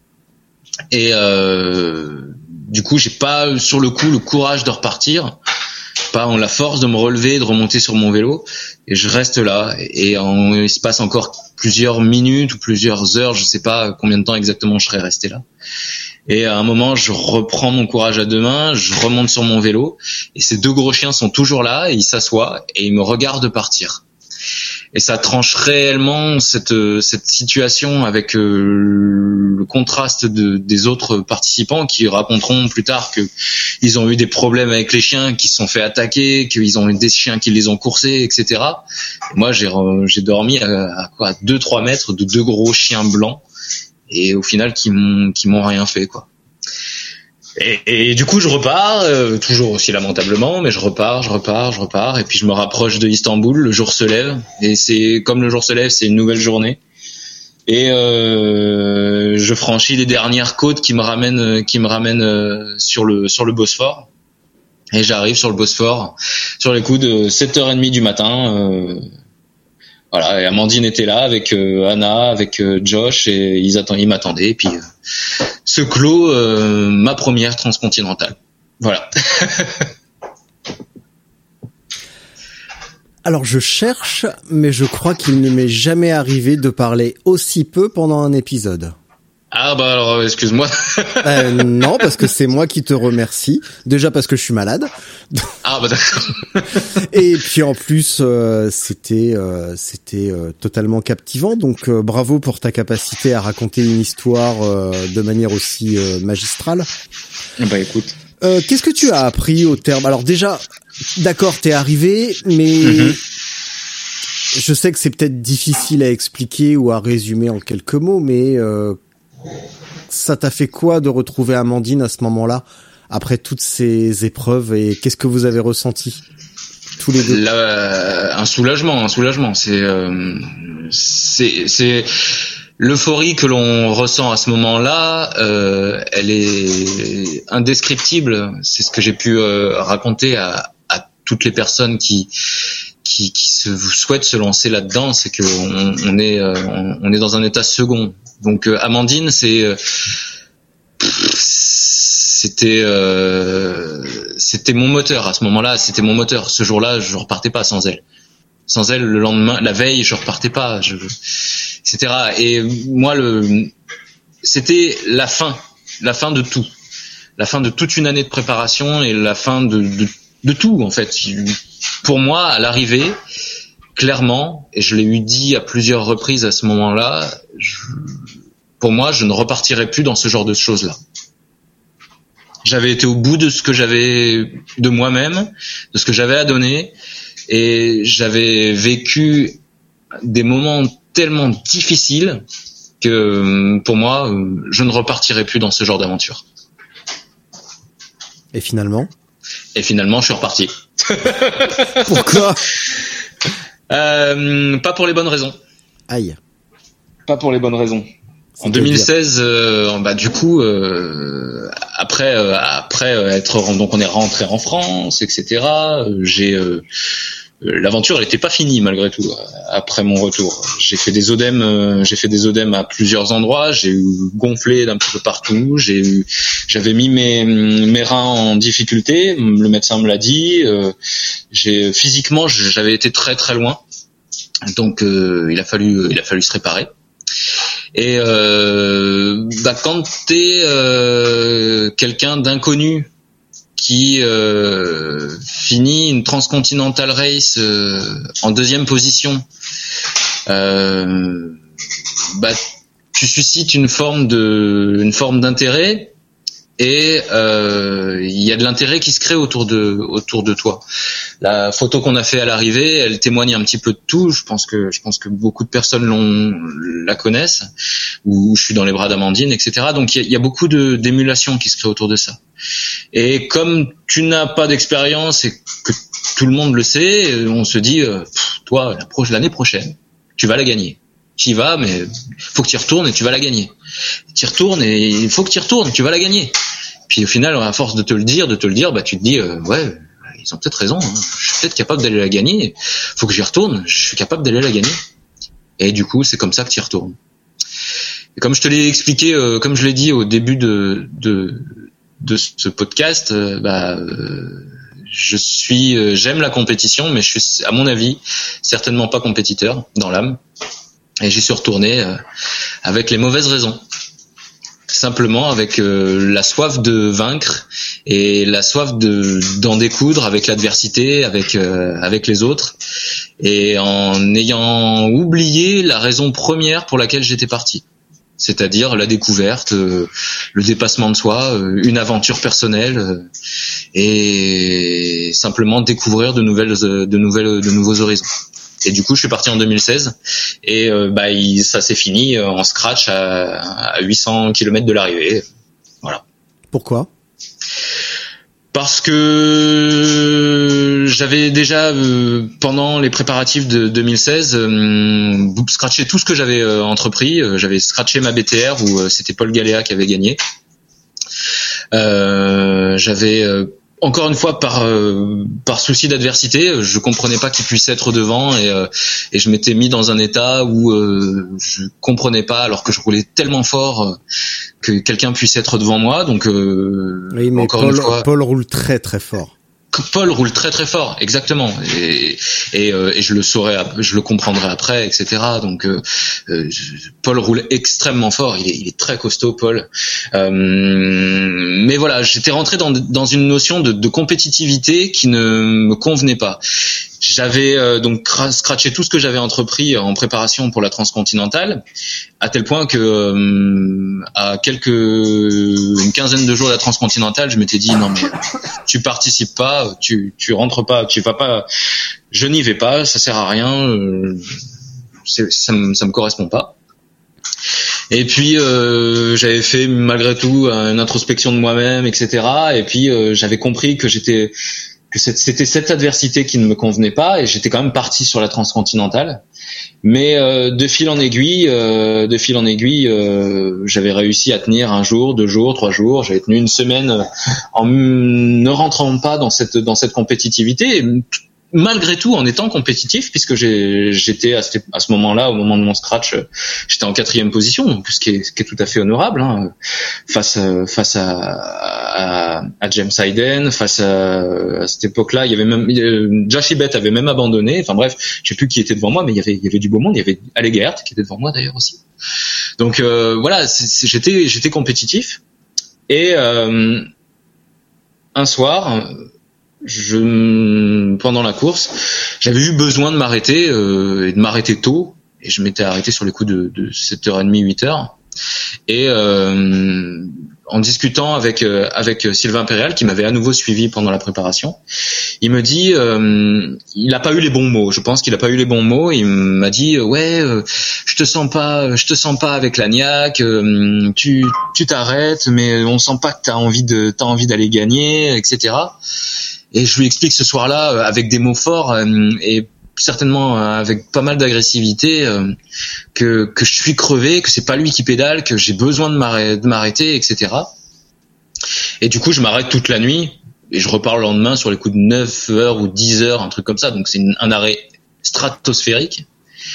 Et comme je me suis refait la cerise et, comme je suis orgueilleux et comme j'ai envie de lui prouver que j'ai la niaque, etc eh ben euh, je vais repartir toute la journée et puis je vais faire une nuit blanche euh, dans la foulée et je vais me pousser à tel point que je vais en avoir des hallucinations que je vais manquer de me me, me, mettre au, tas etc mais je vais rouler je vais rouler je vais rouler je vais rouler et je vais rouler et je vais remonter à, la, à cette fameuse quatrième position et j'arrive euh, du coup au, au Monténégro au checkpoint Euh, et là, il, il, aurait fallu que je m'arrête pour dormir euh, quelques heures, sauf que James euh, Hayden, lui, vient d'arriver euh, il y a quelques heures, il est en troisième position, et je me dis, s'il repart, eh ben, faut que je reparte. Et là, dans ces cas-là, je rentre dans un esprit de compétition, dans un esprit d'adversité. Je suis plus dans, dans cette aventure personnelle. Et on est reparti dans quelque chose qui ne va pas me convenir et quelques kilomètres plus loin, une cinquantaine, une soixantaine de kilomètres plus loin, complètement détruit par la nuit que j'ai passée, par le fait que j'aurais eu dû dormir et que je l'ai pas fait. Eh ben, euh, je vais m'arrêter et je vais faire du stop euh, au bord de la route. Et encore une fois, bonne étoile que, qui doit me suivre. Je vais me retrouver avec des Français qui vont s'arrêter et qui vont me prendre en stop et m'emmener jusqu'à l'aéroport à Podgorica. Voilà. Les Français sont partout, c'est dingue. Hein. c'est dingue. c'est dingue. et du coup, je vais prendre un avion et je vais retrouver Amandine euh, dans le détroit des dans le détroit des Dardanelles euh, à l'arrivée. Et ce sera la fin de, de l'aventure transcontinentale de 2016. Et est-ce que c'était la fin de l'aventure euh, transcontinentale tout court ou est-ce que tu as repris part à une épreuve, à une édition? Ah, J'ai repris part à, à d'autres épreuves par la suite. Ouais. Euh, déjà, je me suis posé, j'ai pris le temps de récupérer, d'analyser et de comprendre, de me comprendre surtout. Euh, savoir se connaître, ça c'est l'une des choses les plus importantes quand euh, quand on fait ce genre de choses. Et du coup, euh, j'ai compris que bah, j'ai compris tout ce que j'ai expliqué au début, que que j'étais pas compétiteur dans l'âme, que j'étais avant tout dans un partage, que j'étais j'avais besoin de, de, de de vivre des aventures euh, avec des grands A et, euh, et, des aventures personnelles, de découverte, d'échange, de partage. Et que si résultat il devait y avoir, euh, c'est quelque chose que je ne devais pas aller chercher. Et du coup, en 2017, j'ai voulu prendre part à autre chose. Je, je devais à la base participer à la transcontinentale avec quelqu'un en binôme. voilà, j'étais vraiment dans une autre, dans une autre, dans un autre move, dans un autre état d'esprit. Et au final, ce, ce quelqu'un, euh, bah, pour diverses raisons, euh, n'a pas pu participer à, à la transcontinentale. Donc, euh, je me suis retrouvé à, hum, au mois de mai sans après une blessure à suite à une chute euh, et un arrêt d'un mois de vélo. Au mois de mai je me suis dit bon bah qu'est-ce que je vais faire sans objectif sans rien? Et puis il restait des places il rouvrait des places sur la Northcape 4000 et je me suis dit, euh, bah tiens, allez, pourquoi pas euh, aller jusqu'au Cap Nord. Je me suis dit, euh, va au Cap Nord. Alors que je m'étais arrêté pendant un mois suite à une blessure au genou après une vélocchio que j'avais à laquelle j'avais participé avec Cyclosportissimo. Euh, me dit bon bah je m'inscris mais le but c'est d'aller au Cap Nord j'avais du temps j'étais au chômage à ce moment-là je me suis dit Bon, si tu fais 200 km par jour, il te faudra tant de jours, tant pis, tu y vas. Le but, c'est vraiment d'aller au Cap Nord. Et puis, je me suis préparé comme ça, euh, à partir de mai, euh, et le départ était au mois de juillet, euh, simplement euh, avec l'esprit de me dire, je vais au Cap Nord. Et puis, je, me, je crois que je me suis tellement bien préparé que j'ai fait une grosse, grosse partie de la course en tête et, et j'ai participé du coup à cette Northcape où j'ai fini en, en, deuxième position. Avec du plaisir de bout en bout. Je suis tombé malade pendant la Northscape, il a fallu que je m'arrête, etc. Mais j'ai pris le temps de me comprendre, j'ai pris le temps de me soigner, j'ai pris le temps de de rouler avec simplement l'envie de me faire plaisir. Et, euh, et euh, j'arrive sur le dernier, la dernière matinée euh, dans le fjord au, au, Cap Nord et tout simplement, je prends du plaisir et je roule avec plaisir. Je crois que j'ai j'ai eu le smile de bout en bout et et euh, ça, ça, reste mon expérience la plus la plus aboutie euh, en termes de, de plaisir. Euh, voilà, c'est cette Northscape. Donc j'ai participé en 2017 à la Northscape et du coup j'ai voulu reparticiper à la transcontinentale. Je me suis dit il faut faut y retourner sur ce transcontinental pour euh, pour au moins boucler la boucle quoi. Faire euh, ne pas rester sur un sur cet abandon de de 2000 de 2016 donc en 2018 je me suis inscrit à la à la transcontinentale euh, avec l'émulation de, de, Thomas Dupin un de mes potes qui est aussi fait, fait aussi partie du team Cyclosportissimo et, euh, et, du coup, je suis parti sur la, sur la transcontinentale euh, en 2018 avec euh, pareil pas mal de pépins, mais toujours dans cette optique simplement d'aller au bout. Euh, les pépins que j'ai eus m'ont complètement extrait de de la notion de compétitivité, euh, simplement parce qu'au bout de deux heures de course, euh, j'ai dû m'arrêter euh, parce que j'avais mon moyeu qui avait qui avait foiré. Et, je me suis retrouvé avec la roue complètement complètement en, en- avec du jeu et tout. Il a fallu que je m'arrête pendant une 10 10 12 heures pour le lendemain réparer euh, mon moyeu, changer ma roue, etc. Donc euh, euh, dans les premières heures de course, tout le monde est au taquet, ça roule très fort. Je me suis retrouvé avec euh, 3 400 km dans la vue, très très loin, aux alentours de la 2 ou 2 ou 3 centième position, je sais plus exactement. Et là, je me suis dit, eh ben là, t'es clairement hors compétition, donc le but, c'est fais-toi plaisir, roule pour toi, et, et je me suis, pareil, fait plaisir avec euh, avec d'autres d'autres visions parce que la transcontinentale reste impitoyable euh, parce que elle, a des latitudes qui font que euh, il fait super chaud, que ça monte, que c'est que c'est très très dur.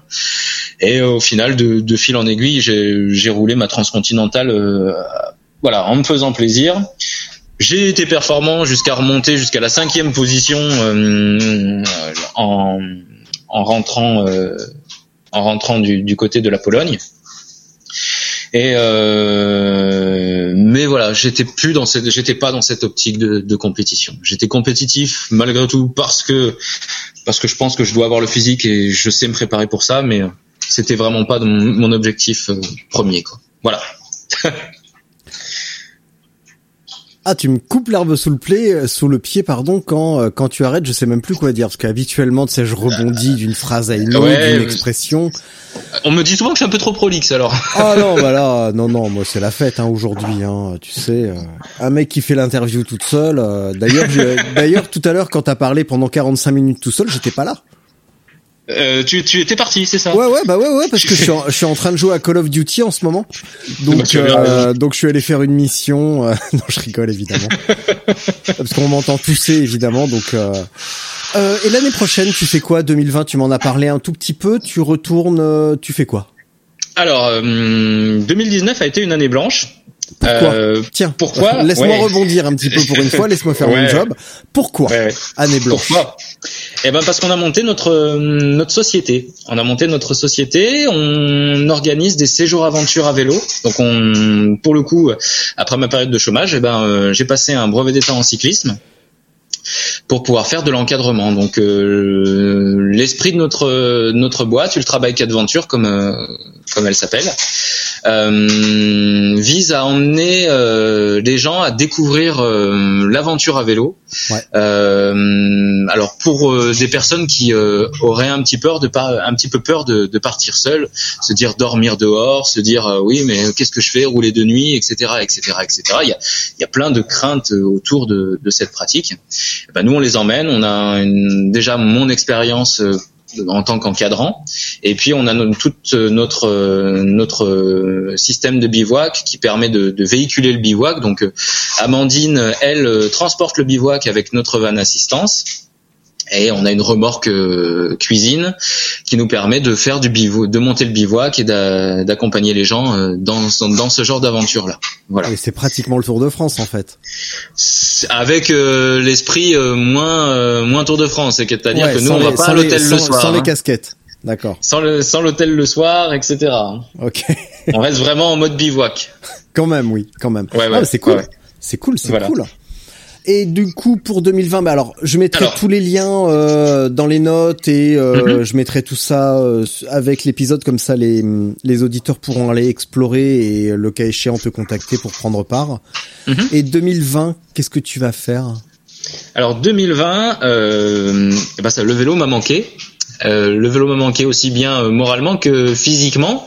C'est-à-dire que euh, cette année, j'ai participé à aucune épreuve et puis le montage de la boîte a pris du temps et j'ai fait un peu plus d'encadrement, mais du coup c'est du vélo un peu moins un peu moins poussé.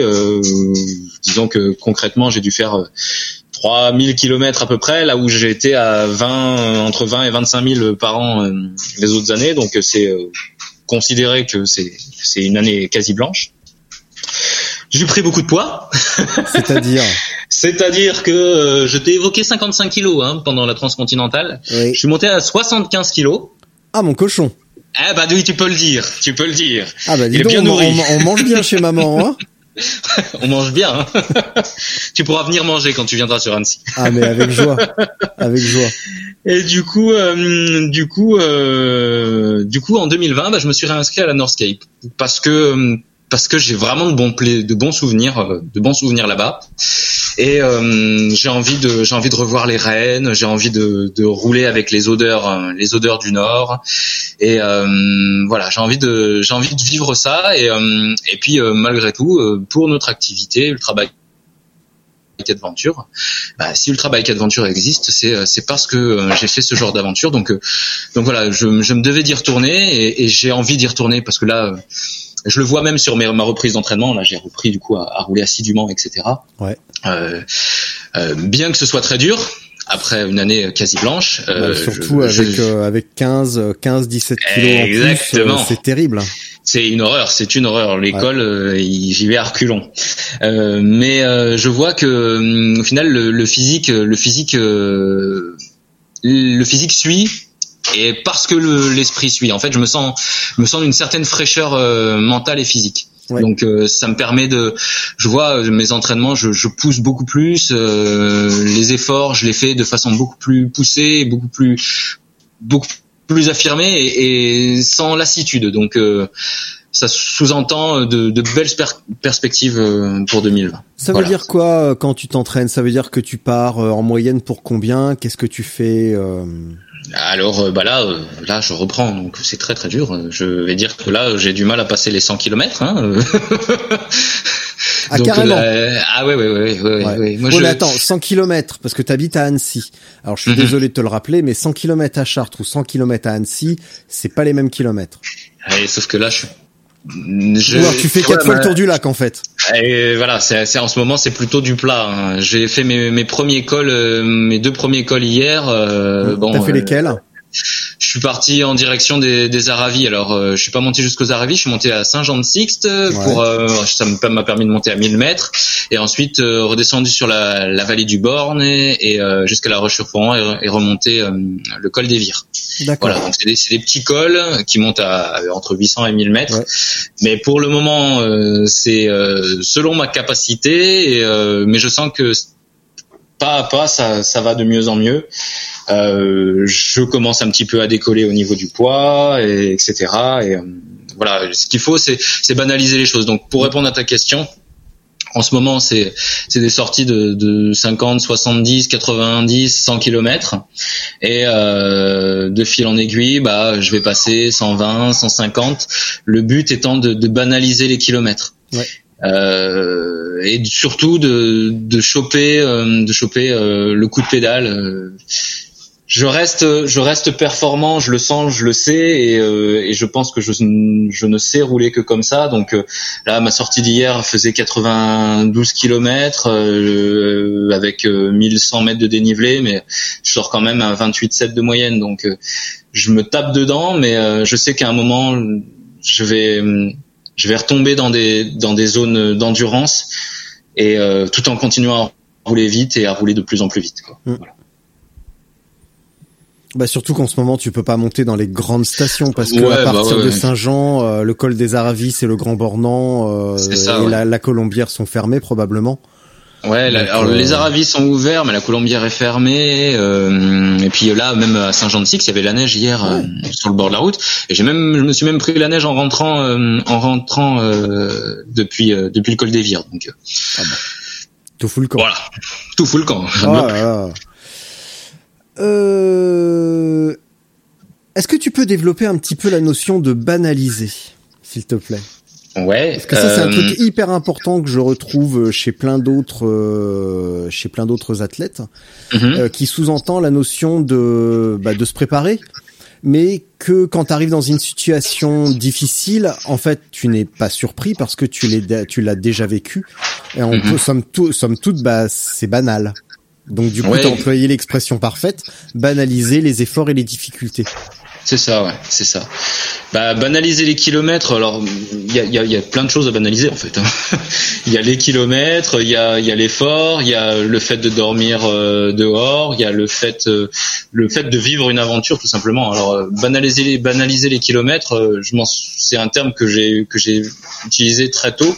C'est simplement que je t'évoquais au début mes BRM de 200 kilomètres où je finissais complètement rincé. Bah, ce 200 km, euh, une fois bien préparé, euh, ça devient une sortie de récupération, quoi, tout simplement. Où, où, la veille, tu t'es, tu t'es enquillé 300 ou 400 km, et puis le lendemain, bah, en tapant un petit peu moins dedans, en faisant un petit peu plus plat, bah, tu vas faire. Un... Allô? Allô Alex, ça y est, on est de retour avec le bon micro. Super. Voilà. Euh, donc quand on a été coupé avant la coupure d'électricité due aux travaux euh, chez moi actuellement, mm -hmm. euh, tu me disais, tu fais 300-400 la veille d'un 200, tu vas tranquille, et puis voilà, c'est ça? C'est ça, ouais. Bon, ça, c'est ce que j'appellerais la banalisation des kilomètres. Mais le, le souci, c'est que hum, faut pas, c'est difficile d'annoncer des, des, kilomètres euh, parce que c'est pas retranscriptible à, à, à, chacun. Je veux dire, une personne qui euh, qui aurait un moins gros niveau bah, euh, va pouvoir faire de l'ultra à partir de 100 ou 150 kilomètres. Mmh. Voilà, donc annoncer des kilomètres c'est c'est trop restrictif. C'est ouais. plutôt euh, annoncer une journée de vélo. Euh, voilà, c'est toutes ces toutes ces. Et puis après il y a toutes les petites choses autour de autour de, de du fait de pédaler. Hein. C'est euh, dormir dehors. Mmh manger, euh, apprendre à ce que l'on doit manger, ce que l'on doit manger, euh, etc., etc.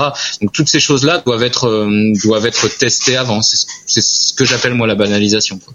D'accord. Donc déjà, ouais, ne pas se donner une euh, un repère par rapport à tel ou tel athlète, mais faire en fonction de ses capacités, et faire en fonction de ses envies également.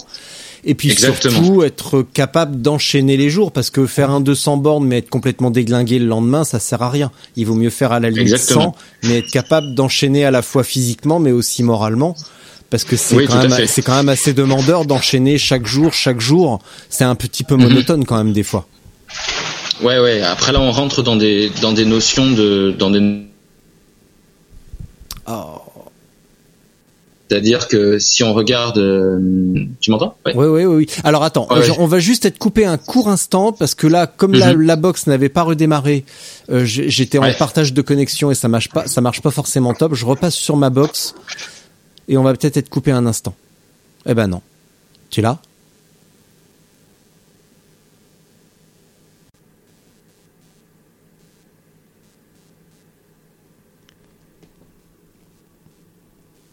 Oui, allô? Ouais, ça y est.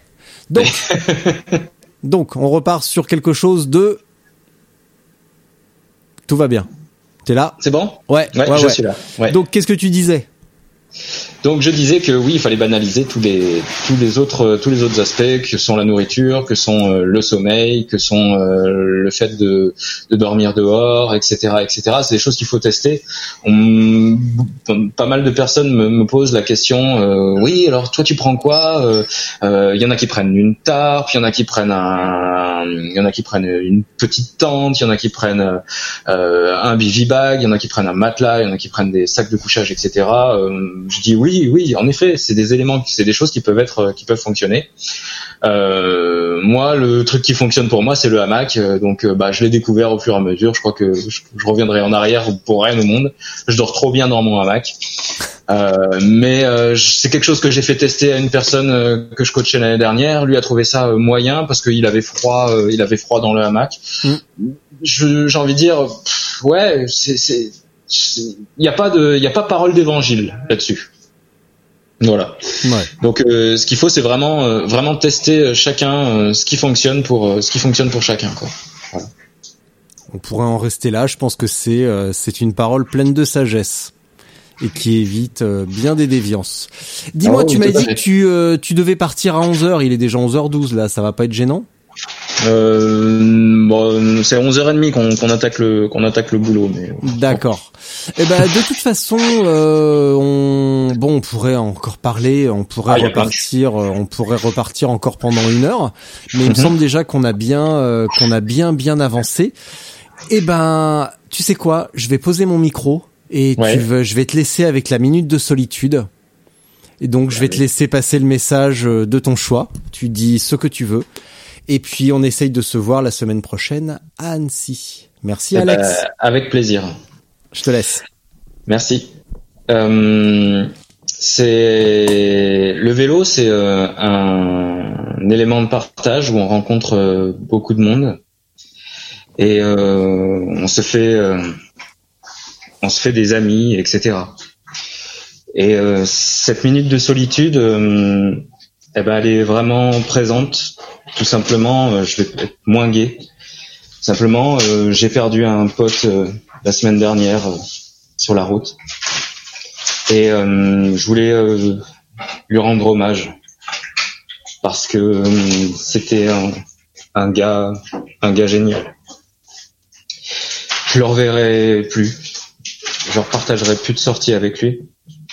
Et ça, c'est c'est terrible. Il laisse euh, une femme avec euh, deux enfants. Alors euh, Thibaut, dis-toi qu'on on pense à toi et on sera toujours avec toi.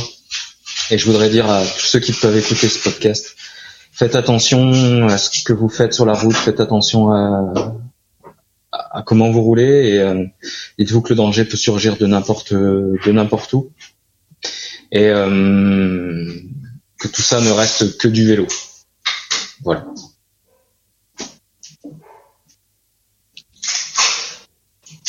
C'est euh, c'est tout ce que j'avais à dire.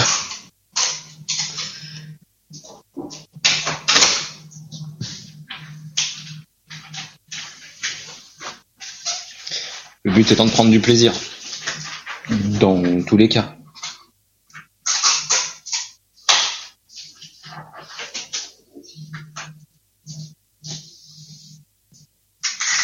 Ah oui, c'est une vraie minute de solitude. On se sent vraiment seul. Il ne se passe plus rien. Bon, pour le changement de conversation, sinon Amandine est en train de faire les cadeaux de, de Noël pour les enfants. Euh, je pense qu'ils vont être gâtés.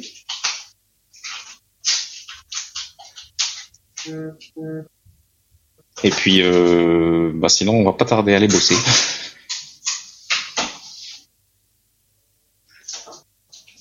Bon, sinon, euh, vous pouvez aussi, euh, n'hésitez pas à nous contacter euh, sur Ultra Bike Adventure euh, pour euh, pour des aventures que, que vous souhaiteriez faire hein, à travers la France, l'Europe ou même à l'étranger. euh, en- on peut aller jusqu'en jusqu'au Maroc, etc. C'est des super pays, c'est des super paysages.